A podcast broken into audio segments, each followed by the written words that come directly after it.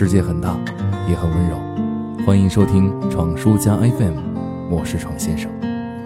伏特加是俄罗斯毋庸置疑的文化标签，猛灌上一口，烈火烧过喉咙的刺激，会让你瞬间找到化身战斗种族的错觉。俄罗斯伏特加最初是用大麦为原料，之后呢，逐渐改用含淀粉的马铃薯和玉米。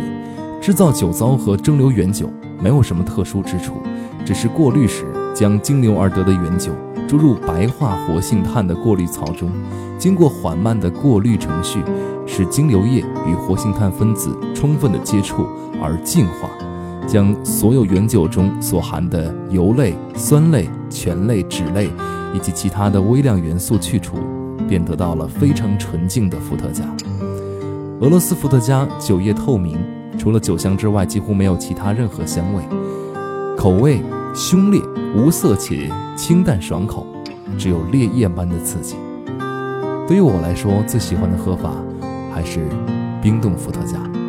把伏特加放入冰冻室，清澈的酒液会慢慢的变得粘稠，倒入杯中一饮而尽。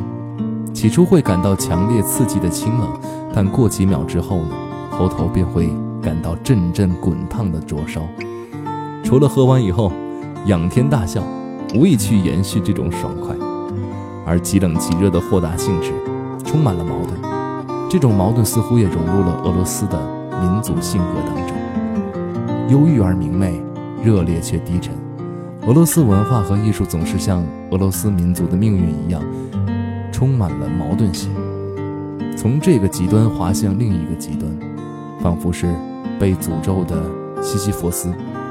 涅瓦河上的清波，西伯利亚的白桦林，凛冬之中，在厚厚的棉衣里掏出一个脏兮兮的酒壶，灌上一口，这种满足感足以支撑你继续走完这条充满荆棘的路。手风琴，木吉他，还可以听到口哨声在飞扬，那些卷舌的俄语，轻柔的和声，很容易让人回想起电影里看到的俄罗斯寒冷广袤的黑土地。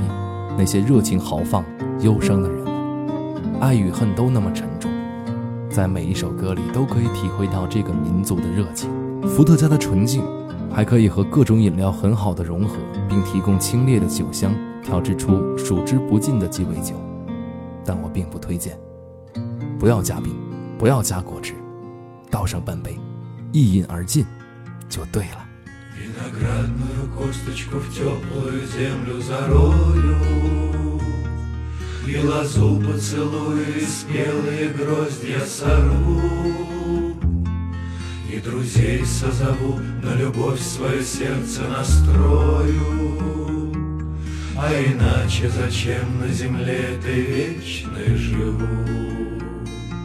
Собирайтесь-ка, гости мои, на мое угощение. Говорите мне прямо в лицо, кем пред вами слыву Царь Небесный пошлет мне прощение за прегрешения А иначе зачем на земле этой вечной живу?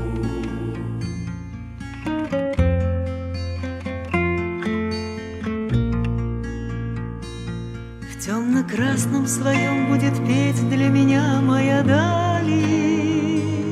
В черно-белом своем преклоню И заслушаюсь я и умру от любви и печали.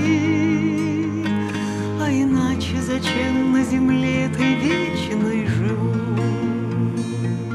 И когда заклубится закат по углам залетая, Пусть опять и опять предо мной проплывут наяву Белый буйвол и синий орел и форель золотая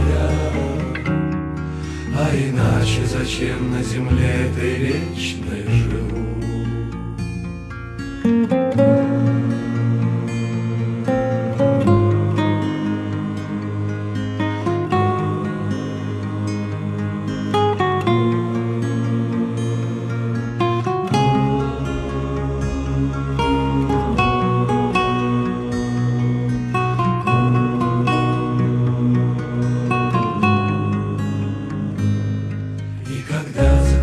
Длится закат по углам залетая Пусть опять и опять передо мной проплывут наяву. Белый буйвол и синий орел и форель золотая.